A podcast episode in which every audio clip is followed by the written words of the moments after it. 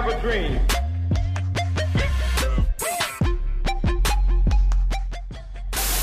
one small step for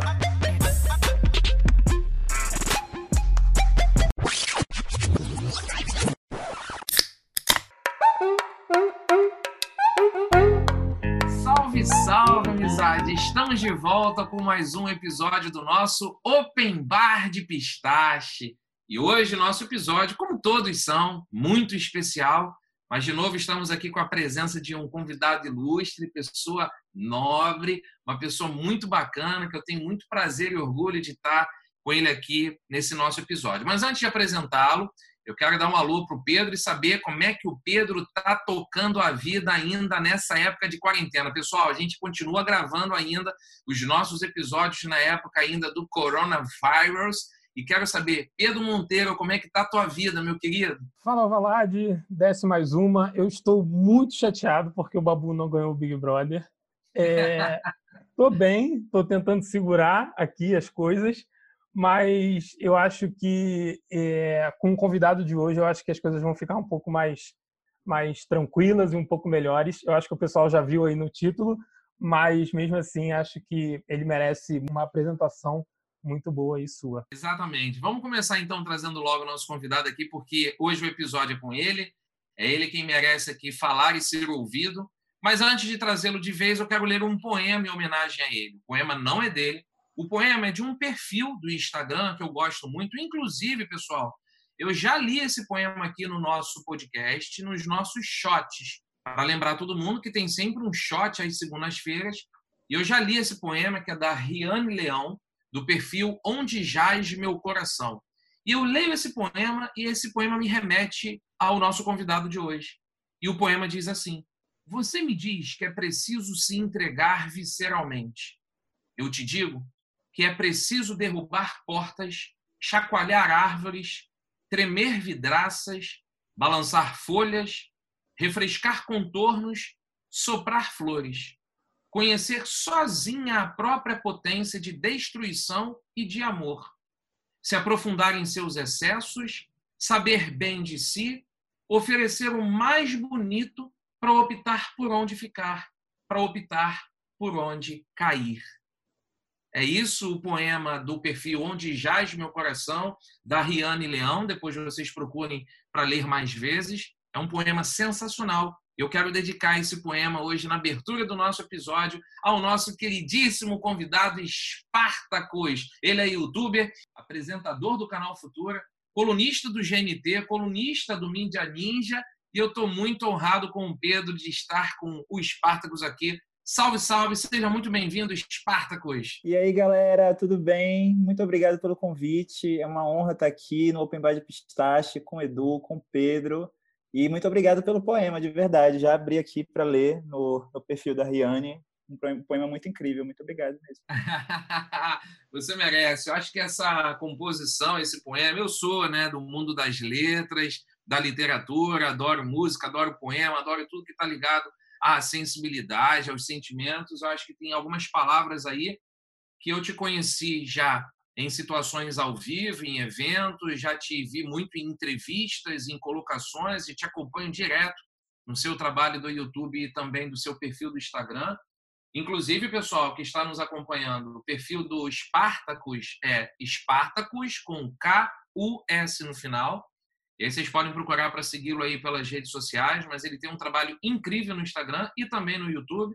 Depois, ao final, a gente coloca nos créditos, na descrição, as redes dele, e aí vocês vão poder acompanhar melhor. E aí eu acho que esse poema tem algumas palavras-chave que remetem muito à sua atuação, à sua origem, à sua essência há muita coisa que você defende, que você fala. Por isso, quis dedicar ele a você. Muito obrigado. Gratidão. Não, é, não lembro qual foi a última vez que alguém me dedicou um poema. Existem sempre as primeiras vezes e as outras e outras vezes. Então, Sim. vão acontecer outras vezes também. Vamos lá começar? Quero te fazer sempre uma primeira pergunta que eu gosto aqui para os convidados, que é o seguinte. Se você tivesse, Espartacus, que resumir em torno assim de um minuto dizendo quem você é, quem você é em um minuto? Como é que seria essa descrição? Vamos lá, né? Não tem que botar o, o cronômetro. Mas eu sou um ser crítico, criativo e capaz, que observa o mundo e compartilha esse ponto de vista com as pessoas. Eu diria dessa forma. Às vezes, minha abordagem tem um viés racial, um viés social, de gênero, mas às vezes também não tem. Às vezes simplesmente sou eu falando o que eu vejo. Achei sensacional as três palavras que você utilizou: crítico, criativo e capaz. Foi isso? Sim. Bacana. Posso só investigar um pouquinho? Por que crítico? Então, é, eu, antes de tudo, essas palavras, elas eram o slogan do meu colégio, que eu estudei quando eu era pequeno. O meu colégio era a Escola Curumim, que era uma escola que ensinava filosofia para gente desde a segunda série. E aí, ele se, a, essa escola me, me influenciou muito a ser quem eu sou, sabe? Desde a, de quando eu tinha seis anos de idade, eu ficava lá estudando sobre Sócrates, sobre Wittgenstein, Sartre, Nietzsche.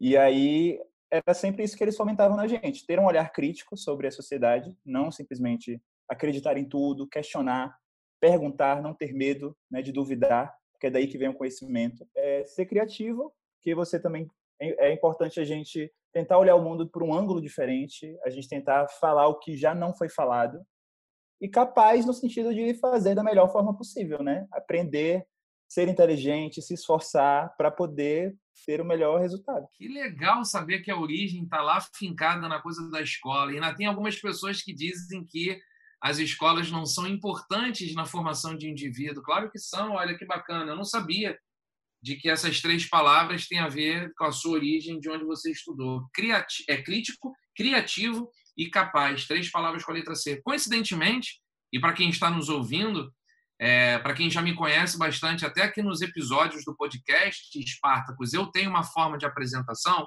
Quando alguém me entrevista, alguém me pede né, para eu me apresentar, eu gosto muito de me apresentar dizendo quem eu sou e não o que eu faço. Eu não combinei nada com você, foi super natural.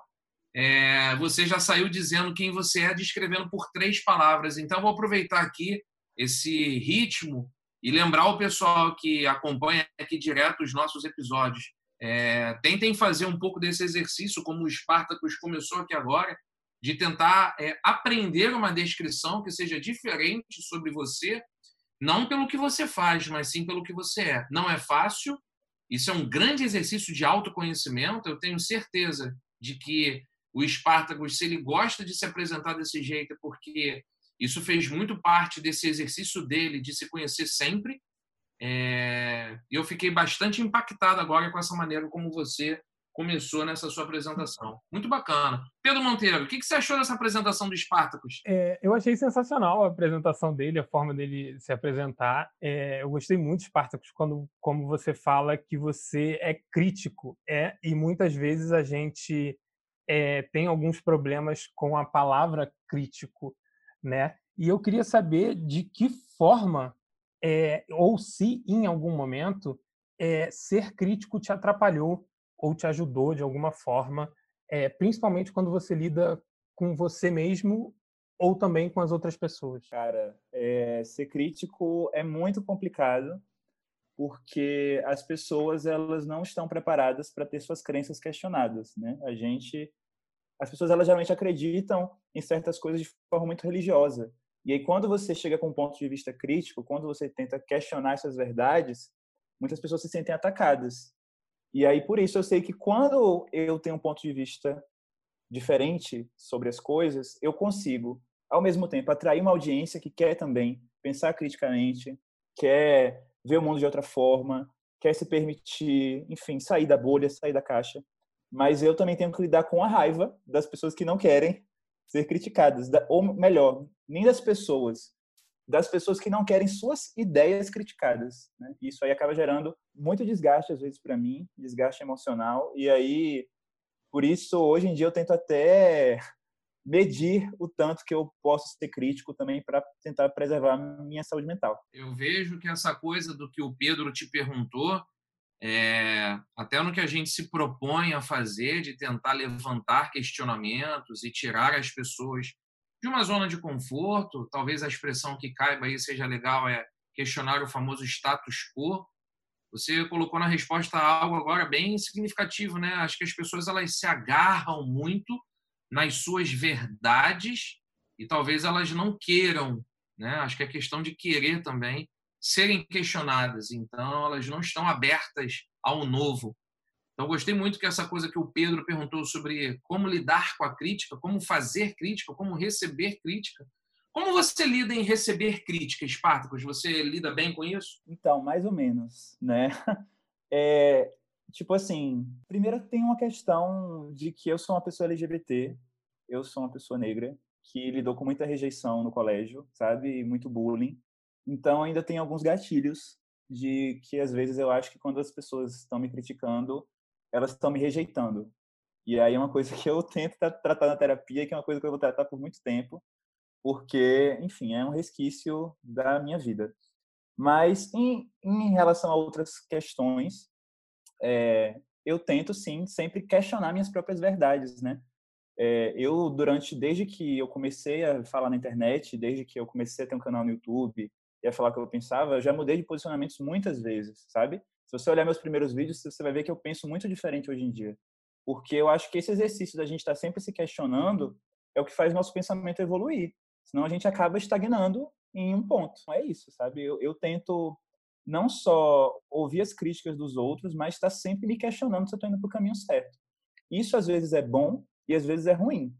É bom porque você não se cega para os vários pontos de vista em relação ao que você está estudando, mas ao mesmo tempo um, um, questionamento exagerado faz você ficar meio na dúvida do que fazer, sabe? Saber meio que, que direção seguir. Então eu tenho também controlar para não ficar duvidando demais de mim mesmo, sabe? Às vezes eu quero falar algo e eu fico duvidando muito se eu devo falar ou não. Então e é, isso se mistura com insegurança, sabe? Então é, é, bem complexo. Eu acho que é interessante essa sua colocação, porque mostra também que a gente não é porque a gente se define como uma pessoa crítica que ponto um não necessariamente não saiba é, lidar com a crítica ou tenha que saber lidar com a crítica e também é dono de todas as verdades, né? Gostei muito da forma como você colocou, porque eu também faço terapia, o Pedro também faz terapia, todos nós fazemos terapia e na Amém. boa é, amém. Eu, por mim, diria que todo mundo deveria fazer terapia. Eu acho sensacional, acho incrível. Aproveitar mandar um beijo aí para minha terapeuta, Lucila, gente finíssima. É, agradeço a amizade que a gente está construindo. Mas eu vou aproveitar essa coisa do ponto que a gente começou nossa conversa, Espartacus, para levantar um outro aspecto. Aqui no nosso Open Bar de Pistache, a gente gosta muito de ouvir as histórias das pessoas das suas narrativas, das suas conquistas. Se você pudesse escolher, assim, de duas a três, principais conquistas na sua jornada, quais foram? Cara, as principais conquistas da minha jornada. Uma delas foi eu ter vindo para o Rio de Janeiro, né? Eu para o Sudeste. Eu, enfim, me matei para poder passar no vestibular e conseguir vir para cá. E para uma pessoa que vem do Nordeste para o Sudeste, isso é tipo uma grande conquista, sabe? É tipo, sei lá, você ir para Estados Unidos. É, porque, sei lá, às vezes a visão que a gente tem é que o Sudeste é o centro cultural e financeiro do Brasil, e aí você vai vir para cá e a vida vai acontecer, e você vai ter muitas oportunidades. Então, assim, eu consegui ter me esforçado e passado em publicidade na Universidade Federal Fluminense. Foi uma das grandes conquistas, uma coisa que mudou minha vida. É, outra conquista minha, eu acho que foi eu ter conseguido ir fazer um intercâmbio em Nova York, porque eu consegui uma bolsa num curso que era um curso muito caro, e aí eu fiquei juntando dinheiro por dois anos, e, tipo assim, foi um esforço muito grande para conseguir juntar esse dinheiro e conseguir ter um portfólio e ser aceito, e, enfim, e aí chegar lá. É, e outra coisa também que foi uma grande conquista, eu acho que foi conseguir ser influenciador youtuber, ter essa profissão que eu tenho hoje, sabe? Era um sonho que eu tinha, eu via o Google Lois, que era a minha referência, e eu sonhava muito com essa vida, e eu queria muito poder ter essa vida também, poder trabalhar, não é, criando para outras marcas, criando para produtos que eu nem consumo, e sim propagando minhas próprias ideias. Só que uma coisa que eu descobri é que todos esses sonhos têm um preço, sabe? A gente, quando fala dos sonhos, a gente só fala da conquista, a gente não fala da caminhada, não fala do suor. Então, assim, todos esses sonhos, eu paguei um grande preço para poder, tipo, alcançar eles. Eu, quando vim para quando cheguei em Nova York, por exemplo, eu tive um burnout lá, porque eu me matei tanto para chegar lá que quando eu cheguei lá eu estava exausto. Eu hoje sou influenciador, sou youtuber, mas eu tenho que lidar com várias questões, sabe, com ansiedade, com medo de postar alguma coisa e ser cancelado. Já passei por várias situações super desagradáveis na internet. Então, é isso, assim. Tenho minhas conquistas, mas elas também têm seu lado obscuro. Gostei que você relativizou, né? Para toda conquista tem um preço, não é tão fácil assim. A gente às vezes acha que as pessoas conquistam tais locais e posições e parece aquilo ali ser muito simples e ser muito fácil. Gostei muito dessa sua colocação. Enquanto você ia falando, eu estou aqui anotando muitas coisas num bloco. É, você disse que a sua jornada é, de carreira começou pelo aspecto da educação. E eu, sendo professor, um educador, eu sou, me apresento muito como designer de aprendizagem, muito focado nessa trilha, nessa jornada da educação. Gostei muito que você falou que você se formou na UF, e aí você fez o intercâmbio em Nova York. Vamos falar um pouquinho sobre universidade. Você falou assim, eu agradeço muito é, a coisa da, da sua jornada passando pela universidade. Uma questão importante que eu enxergo hoje. Você se colocou como uma pessoa negra. Eu tenho raiz negra da minha família e sou muito orgulhoso por isso. Duas perguntas de uma vez só, Espartacus. Como é que você vê a questão negra na universidade? Quando eu estou perguntando isso, eu estou perguntando a coisa do acesso mesmo, a coisa das cotas, como é que você enxerga esse assunto, se você quiser falar. E também a outra coisa, você hoje, com a experiência que tem, sendo youtuber, influenciador, você faria universidade de novo? Você encara a universidade como algo super importante para todo mundo? Então, é, eu acho que as universidades hoje elas são vendidas como um lugar onde todo mundo pode ter acesso. Basta você entrar nesse sistema meritocrático chamado vestibular ou Enem e passar nesse exame e chegar lá. Mas a gente sabe que algumas pessoas têm estruturalmente acesso a uma educação de mais qualidade, a uma educação melhor. Tem pessoas que têm tempo de aprender enquanto outros estão trabalhando. Então, assim, a gente sabe que o acesso de pessoas negras, por serem elas as que estão na base do sistema capitalista, as pessoas que menos têm dinheiro, as pessoas mais exploradas. A gente sabe que o acesso delas à universidade é menor. E conhecimento é poder, né? É o conhecimento que vai dar acesso a cargos, vai dar acesso a salários. Então, eu acho que a falta desse acesso de pessoas negras é até uma forma de continuar fazendo elas serem exploradas. Inclusive, eu vejo que com as cotas o acesso aumentou e logo depois as universidades foram sucateadas. Acho que até como um mecanismo de continuar fazendo com que as pessoas negras fiquem na base. É, eu acho as cotas muito importantes, inclusive cotas raciais, porque nós temos um problema das universidades que não é só social, nós temos um problema racial. Você chega nas universidades e você vê que nos cursos, principalmente nos cursos mais visados, engenharia, medicina, a maioria é branca, sendo que nosso país a maioria é negra. Então, é preciso sim criar um mecanismo de desigualdade para gerar igualdade. Sobre universidade, eu sim acho que é, eu tenho muita vontade de fazer outra universidade, né? Tenho meus planos, só que eu não quero divulgá-los, mas eu quero sim muito fazer, voltar a estudar e dessa vez com um objetivo diferente, porque quando a gente é adolescente, a universidade é vendida para a gente como se fosse um atalho para uma carreira de sucesso. E eu acho que é muito complicado você colocar o conhecimento a serviço da produtividade, a serviço do capitalismo, a serviço do simplesmente gerar dinheiro. Eu acho que isso é tão limitante. O conhecimento ele pode libertar a gente de várias visões de mundo, pode libertar a gente de vários padrões, transformar a nossa vida. Então agora eu quero fazer um curso para poder saber mais, para poder ter uma visão mais ampla de mundo, para poder ter ferramentas intelectuais para poder entender minha realidade não só para poder ficar mais rico. Curti muito o que você falou, que é não só fazer a faculdade em busca de ser rico, você está em busca de conhecimento. Foi isso que você colocou, não é? Sim. É. Muito boa essa sua resposta sobre as cotas raciais e gostei muito também da sua é, colocação de que as cotas raciais são muito importantes hoje na sociedade. E aí, quando você fez referência a alguns cursos de cursos mais elitistas, de não ter tantas pessoas negras. É, é muito importante que esse episódio faça de novo as pessoas pararem um pouco para pensar nisso que acaba ficando esquecido e parece que as pessoas não lutam mais por essa busca da igualdade. E adorei também quando você falou sobre duas palavras, desigualdade e igualdade. Isso aí Vou só jogar aqui um aspecto para que a gente não, não fique tanto tempo nisso, mas como você disse lá no início, a sua origem com a filosofia, tem um princípio do Aristóteles que é justamente o princípio da desigualdade. Então, vou jogar aqui para todo mundo depois dar uma pesquisada aí na internet sobre o princípio da desigualdade do Aristóteles que defende isso mesmo que o Espartacus acabou de trazer. Mas vamos seguir. É... Pedrão, solta daí uma pergunta para o Espartacus.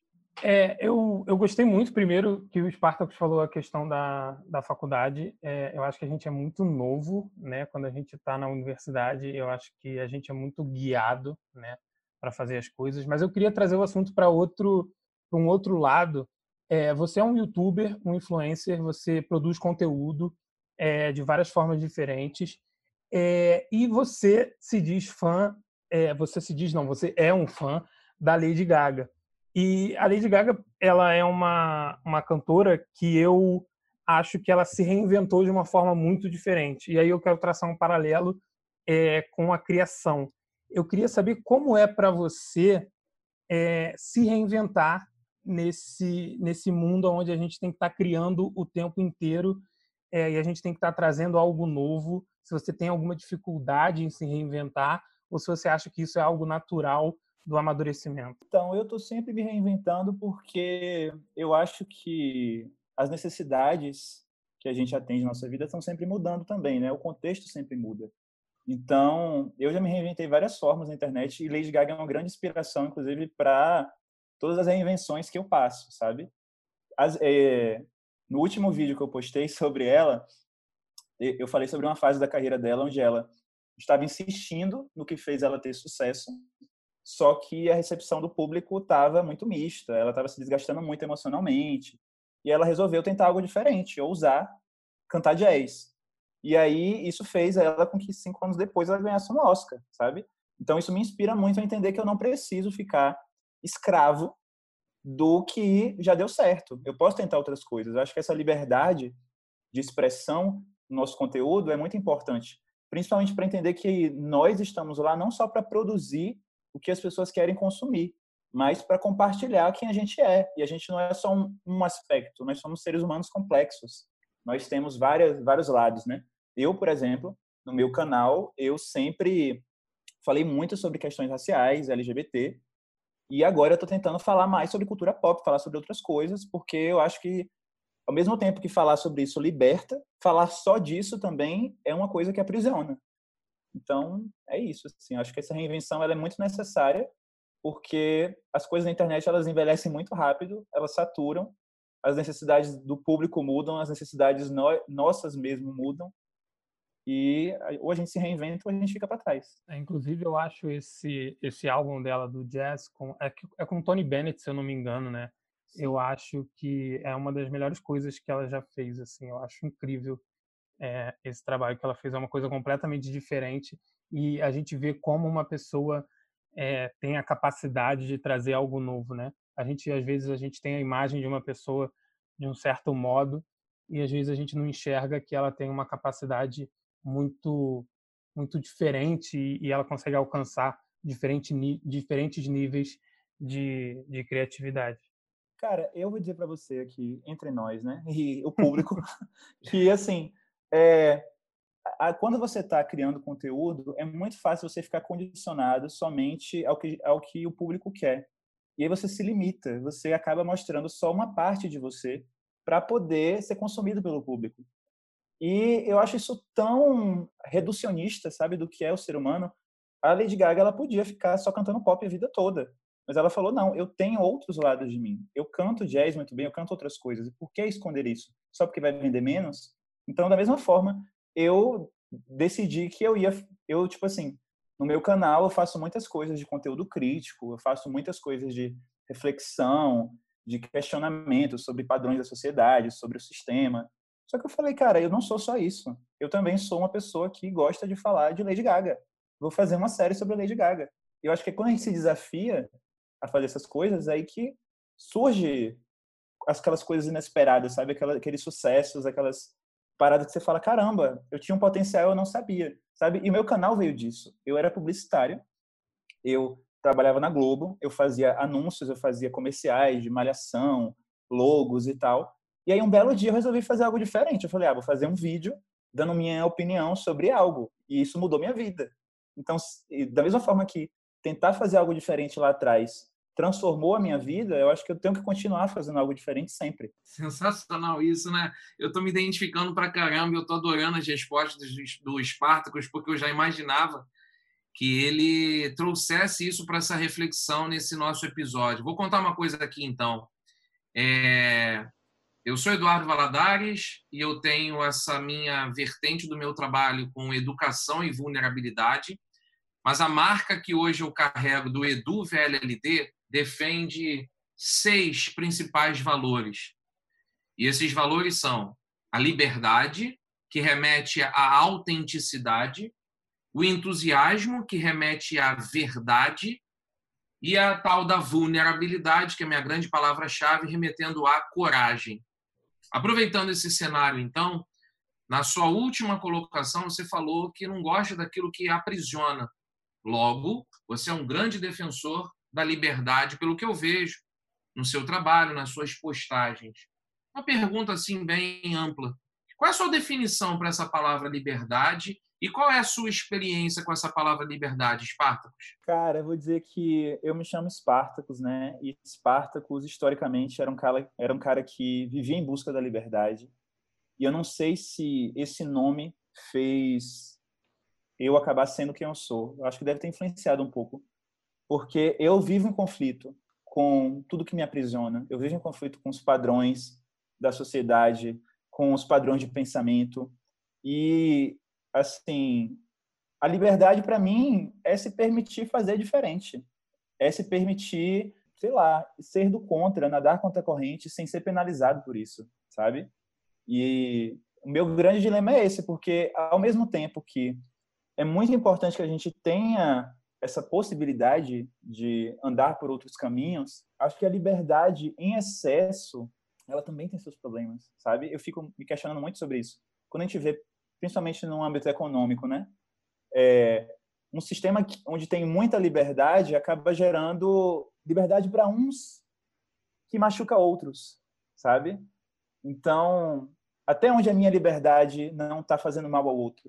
Até onde a minha liberdade não está sendo a prisão do outro?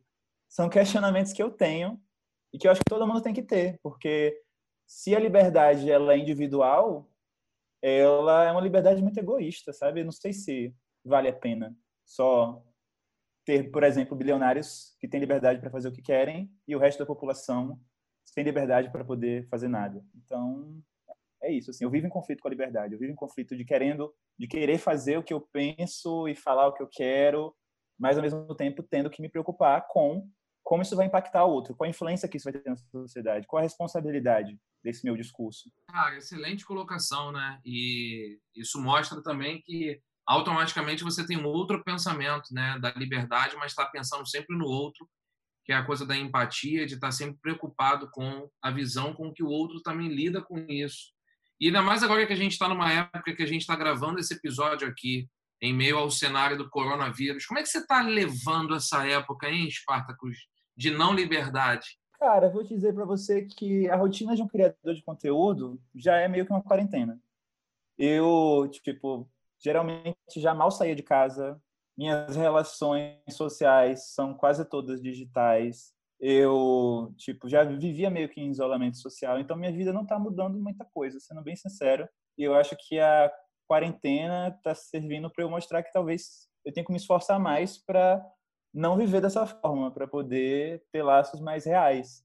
É, essa, essa, profissão de criador de conteúdo é muito glamourizada, mas as pessoas não veem que esse excesso de redes sociais que a gente vive, essa tarefa de você ser o único funcionário da sua empresa, sem ter nenhum colega para poder te dar feedback, para poder te ajudar, é muito solitário, sabe? São milhares de pessoas te assistindo, mas você está lá sozinho. Então, é isso, assim, eu... E também tem uma questão também que não é só a liberdade, a liberdade física, né? Como eu falei, tem a questão também da liberdade de expressão, a liberdade de criação, porque existe uma expectativa do público em relação ao criador de conteúdo. As pessoas elas clicam lá para seguir porque elas querem mais do que elas viram.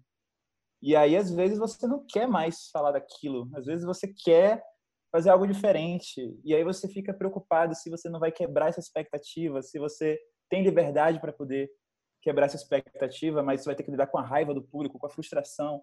Então, ter que lidar com essa relação com milhares de pessoas ao mesmo tempo é algo muito complexo. É algo que eu tenho, estou aprendendo ainda dia a dia. É, Spartacus, eu queria saber em relação a essa questão do público, porque quando a gente faz alguma coisa para a internet e eu é, já criei algumas coisas também, enfim, a gente tem que lidar com críticas e isso é muito difícil.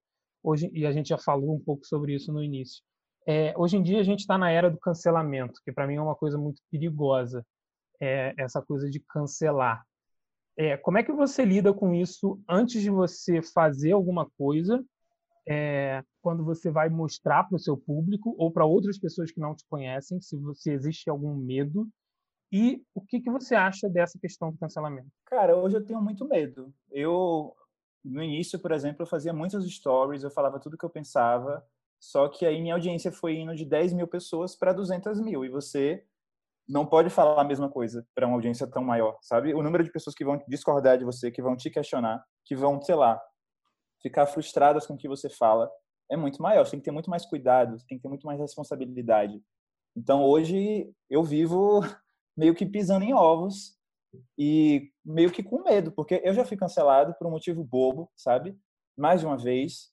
E eu acho, assim, foram processos que foram muito dolorosos e traumáticos. E eu acho que traumáticos, principalmente, não só pelo que o público faz com o creator, mas com a expectativa também que o creator cria do público, sabe?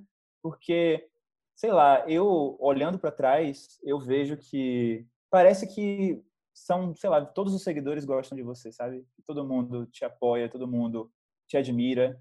E quando você vê que aquelas pessoas, de uma hora para outra, estão muito putas com você, te dando, estão te criticando, te dando um follow, você se sente meio traído também, sabe? E aí eu tive que ir para terapia e tive meu momento lá de deprê e de ficar na bad e enfim, de ir no fundo do poço, mas eu saí de lá eu aprendi a lidar com isso e aprendi a entender também que tudo isso é meio que imaginário, sabe? Tipo, quando você desliga o celular, você não vê nada acontecendo. Tem sua casa e livros tá, entrando. E o cancelamento é só uma loucura que está acontecendo na internet, uma histeria coletiva. Então, eu acho hoje, quando eu passo por esses momentos, né, porque às vezes eu tenho posicionamentos que não são, é, como posso dizer, hegemônicos. A minha ideias que eu, as ideias que eu tenho, às vezes elas vão de encontro com o que as pessoas concordam, com o que as pessoas pensam. E às vezes eu sou criticado.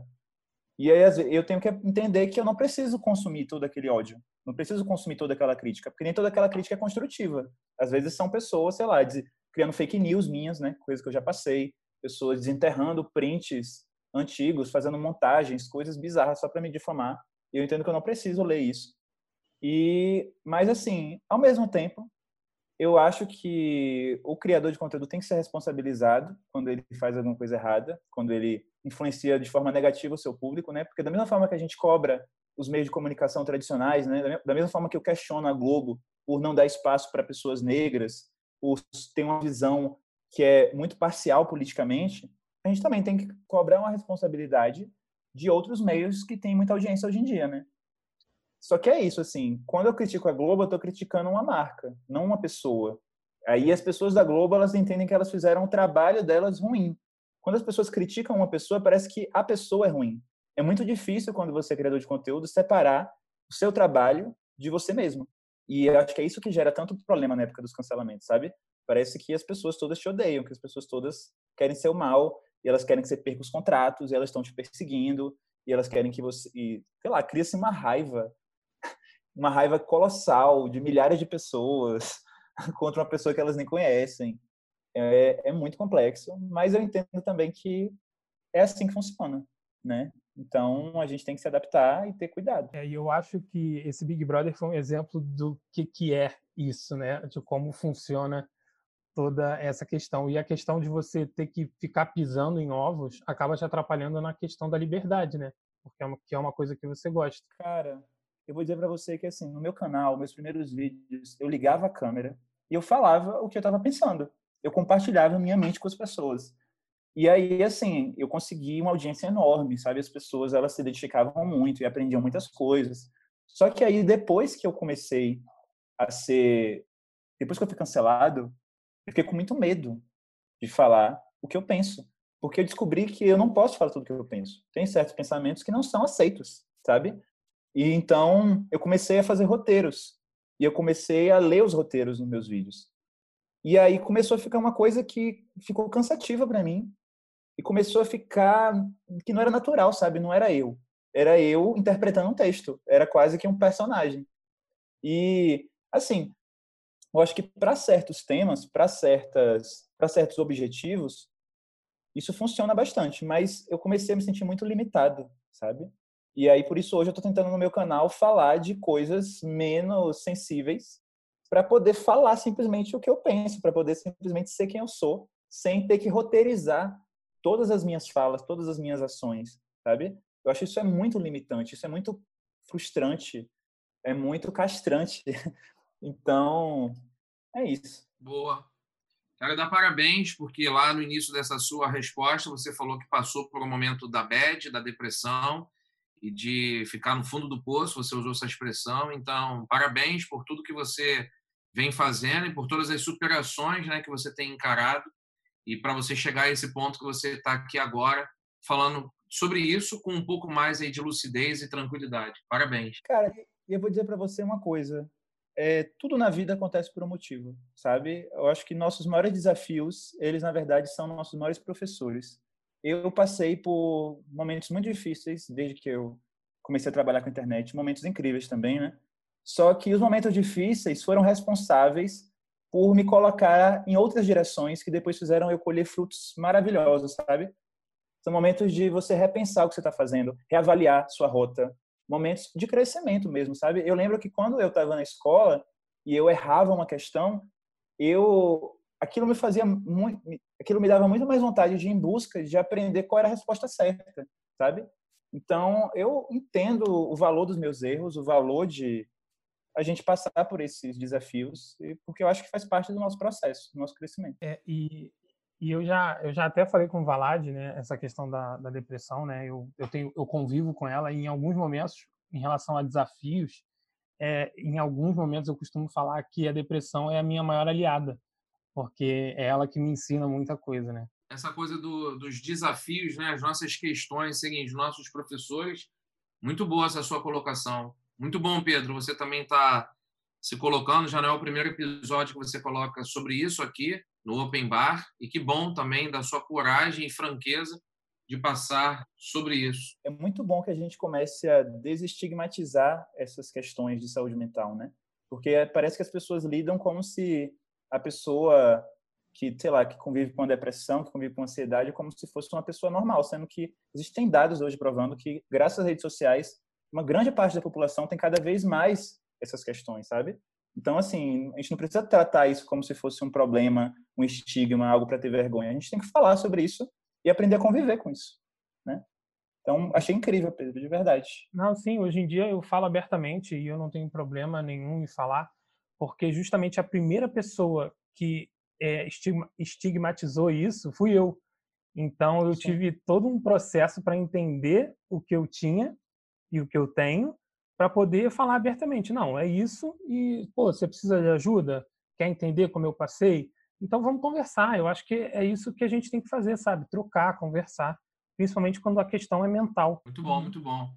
Pessoal, a gente está se encaminhando daqui a pouco para o finzinho aqui do nosso episódio. Tenho certeza que está todo mundo se amarrando. Como eu disse lá no início, é, se vocês estão curtindo bastante, acompanhem mais um pouco aí do trabalho do Espartaco, seguindo ele nas redes sociais. Acompanhe no canal do YouTube, também no perfil dele das redes sociais do Instagram. Mas eu quero fazer uma pergunta agora, porque há pouco tempo, seguindo o Spartacus pelo Instagram, eu vi um post que ele fez falando bastante sobre. Ele levantou uma questão sobre representatividade e lugar de fala por ocasião da gravação do documentário da Marielle Franco. Como você acha que isso funciona ou acontece hoje na mídia, hein? Então, eu quis fazer esse vídeo porque eu acho que a questão da representatividade é muito importante, mas ela foi cooptada por algumas empresas e esvaziada também, sabe? Assim, a representatividade começou a ser usada como uma embalagem para poder mostrar que as empresas são diversas, sendo que você entra lá e você vê que elas não contratam negros, LGBTs, não tem mulheres em cargos de chefia. Então, assim, a questão que eu quis colocar nesse vídeo é não adianta você representar a Marielle, sendo que a produção do documentário de Marielle não representa o que ela pensava. Não é uma produção que tem pessoas negras, não é uma produção que tem pessoas de periferia. Então é isso, assim, a representatividade ela não pode ser só simbólica, não pode ser apenas uma imagem, ela tem que ser política, tem que ser um ato, tem que ser mais complexa. E a questão do lugar de fala, eu quis usar esse vídeo como uma oportunidade para poder explicar como esse conceito realmente tem que ser usado, porque eu vejo hoje muitos conceitos raciais sendo distorcidos, né? A questão do lugar de fala hoje as pessoas usam como autoridade. Parece que assim, ah, é, eu sou negro, logo eu tenho autoridade, tenho lugar de fala para falar sobre racismo. E o que a Djamila Ribeiro fala no livro dela não é isso, né? O lugar de fala se refere a uma estrutura da sociedade onde, dependendo do número de privilégios que você tem, você é mais ouvido ou menos ouvido. Então, o lugar de fala da mulher negra é um lugar que é menos escutado que um lugar de fala de um homem branco. Então, quando a gente está falando de lugar de fala, a gente está querendo dizer que a gente precisa ouvir mais mulheres, negros, LGBTs, pessoas periféricas em todos os temas. Isso não quer dizer que brancos não podem falar de racismo. Isso quer dizer que quando um branco fala de racismo, ele é muito menos questionado, ele é mais elogiado, a fala dele é mais compartilhada, é mais valorizada. E quando o preto fala disso, ele é vitimista, ele é agressivo. Então é sobre a percepção dessa fala, sabe, o alcance dessa fala. Então eu quis usar esse documentário para poder falar que o problema que está sendo questionado não é que as pessoas que estão produzindo o documentário são brancas, como se elas não tivessem autoridade para poder falar da luta de Marielle. O problema é diretores negros não têm espaço. A fala deles, a visão deles não tem espaço na sociedade, não tem valor. Então, é, a, é, essa é uma oportunidade para a gente poder valorizar a fala desses profissionais que são excluídos do mercado. Perfeito, perfeito. Inclusive, para todo mundo que ficou, de repente, curioso, querendo saber que vídeo foi esse, aparece lá no Instagram do Spartacus que você vai ver direitinho qual, é, qual, qual foi né, a colocação que ele fez a respeito disso.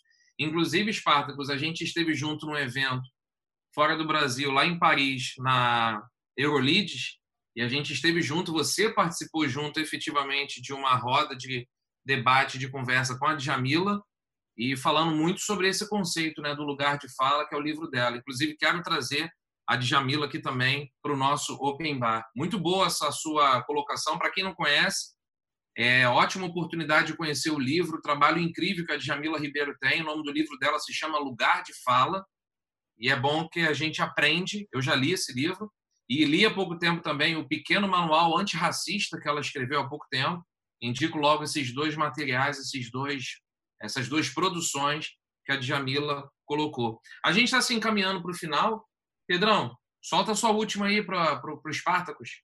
É, eu queria dizer que eu aprendi muito, principalmente nessa última fala, que eu não sabia dessa questão do lugar de fala, e eu sempre tive muito, muito medo, né? Muito por conta dessa, dessa questão do lugar de fala, eu, de saber se eu podia me colocar ou não em relação a, a, a alguns assuntos.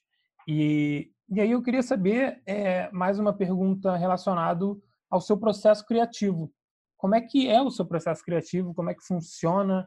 É, como é que são as suas inspirações no dia a dia? Como é que é isso para você? Porque eu sei que é, você criar dentro de casa é uma coisa muito difícil, muito complicada e a gente tem que consumir muita coisa. Então, o que, que você consome, o que, que você tira do que você consome? Enfim. Então, eu já tive várias fases no meu canal, né?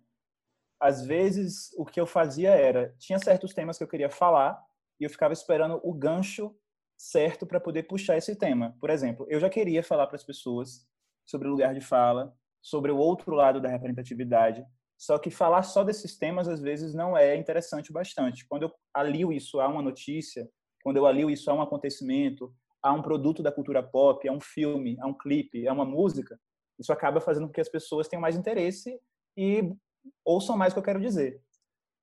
Só que assim, hoje eu tô numa vibe mais de seguir minha empolgação, porque às vezes eu fico simplesmente querendo falar o que o público quer ouvir e eu entendo que eu me limito.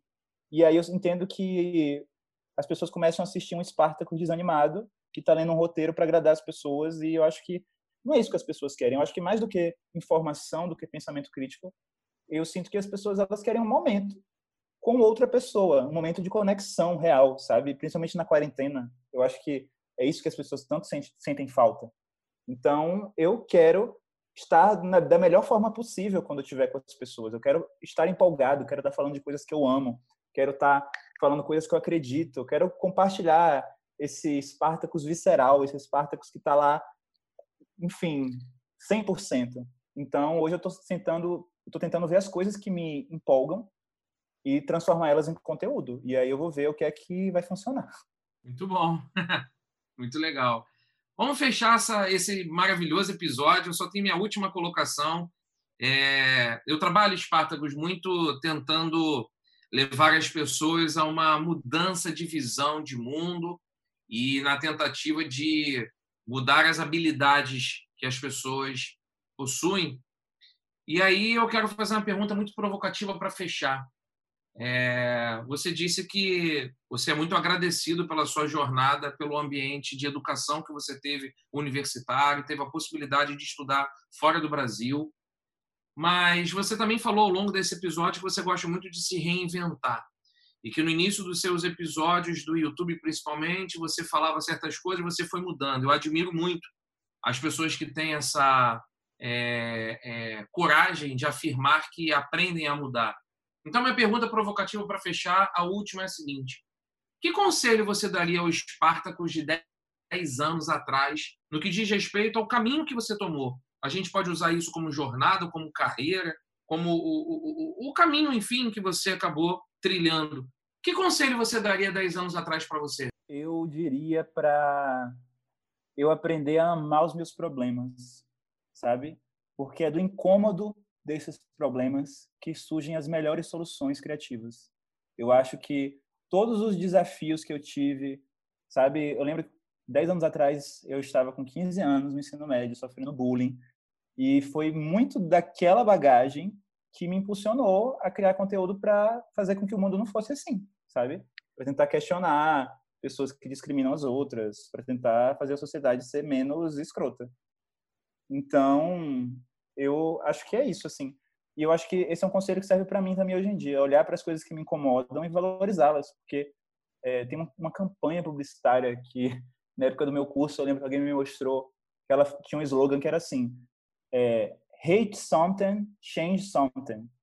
Então, assim, é dessa nossa raiva, das coisas que nos incomodam, que surgem as coisas que nos agradam, sabe? É, tem também outra fala da Lady Gaga, que ela falou quando ela estava num ponto bem complicado da carreira dela, que ela falou que ela não sabia para onde ir, mas ela sabia para onde ela não queria ir. Isso já é uma pista, sabe, para onde caminhar. Então, é isso, assim, valorize o que te incomoda. Sensacional. Me identifiquei pra caramba com essa sua última frase, principalmente a da Lady Gaga, porque eu passei por esse processo em transição de carreira.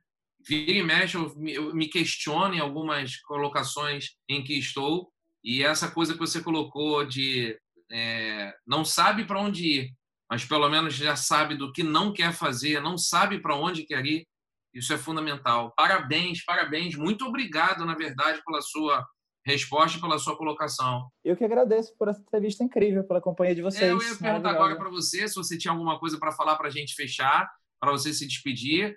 Pode falar o que você quiser. Eu quero agradecer por estar tá falando com você, por estar tá falando com o Pedro, né, por estar tá aqui falando com a galera do Open Bar de Pistache. Sempre bom trocar ideias, é sempre bom explorar. Sei lá, eu, eu sou muito grato de verdade, como eu já falei para você quando você me convidou para o podcast, por não estar falando só sobre, sei lá, só sobre o, as pautas que eu venho abordando no meu canal, sabe? Porque eu acho que um dos maiores problemas quando a gente fala que pessoas negras são desumanizadas é reduzir elas à sua cor. Então, eu poder falar aqui de outros âmbitos da minha vida, poder falar de sonhos, poder falar de educação, poder falar de cultura, poder falar de, enfim, de Espartacus na sua complexidade e não só o cara negro gay que faz textão, eu agradeço muito por vocês conseguirem me dar a oportunidade de mostrar isso. A gente isso. agradece. Pedrão, se despede aí. Ah, eu queria agradecer o Spartacus, foi, foi uma aula, foi sensacional a conversa, é, foi muito legal te conhecer mais, assim, já, já seguia no, no Twitter, como a gente falou em off aqui, é, mas agora conheço melhor, e, e, é isso, assim, eu acho que é uma coisa que a gente resume muito bem isso, esse, esse episódio é que a gente tem que abraçar um pouco os nossos problemas e encarar a vida de uma forma é, com que eles vão fazer parte, mas a gente vai se dar um pouco melhor é, se dando, é, passando por cima deles, né? vamos fechar a conta. A gente esteve aqui nesse episódio hoje conversando lindamente com esse convidado ilustre, Espartacus Santiago. Ele se apresentou lá no início da nossa conversa dizendo que ele é um cara crítico, criativo e capaz. E agora ele deu vários exemplos e demonstrações de como isso de fato ocorre pelo simples fato dele se comunicar e conversar aqui com a gente. Obrigadão, Spartacus, pela sua participação. Alguns highlights aqui que eu fui anotando na nossa conversa. Ele foi dizendo que sonho tem um preço, cotas raciais são importantes. A Lady Gaga ensinou muito a ele esse processo de reinvenção, que se reinventar é muito importante. Ele se agarrou numa época que ele viu se inspirando no Hugo Gloss, ele foi atrás dizendo quero ser um influenciador e hoje ele é um baita influenciador digital. O Spartacus defende muito esse conceito da liberdade e eu também ia encerrar destacando o mesmo ponto que o Pedro destacou. Acho que a frase que ele mais é, significou hoje aqui para a gente foi essa coisa de nos ensinar a amar os nossos problemas. Muito obrigado por essa aula, muito obrigado pela tua participação e tenho certeza que todo mundo que nos acompanhou até aqui aprendeu bastante e continue aqui com a gente no Open Bar de Pistache. Curtam, compartilhem com os amigos de vocês esse episódio de hoje que foi mega especial. Pedrão, vamos fechar a conta. É isso aí, Valade. Fecha a conta e até a próxima. Até mais, gente. Abraços, Spartacus. In olden days, a glimpse of stocking was looked down as something shocking. Now, heaven knows.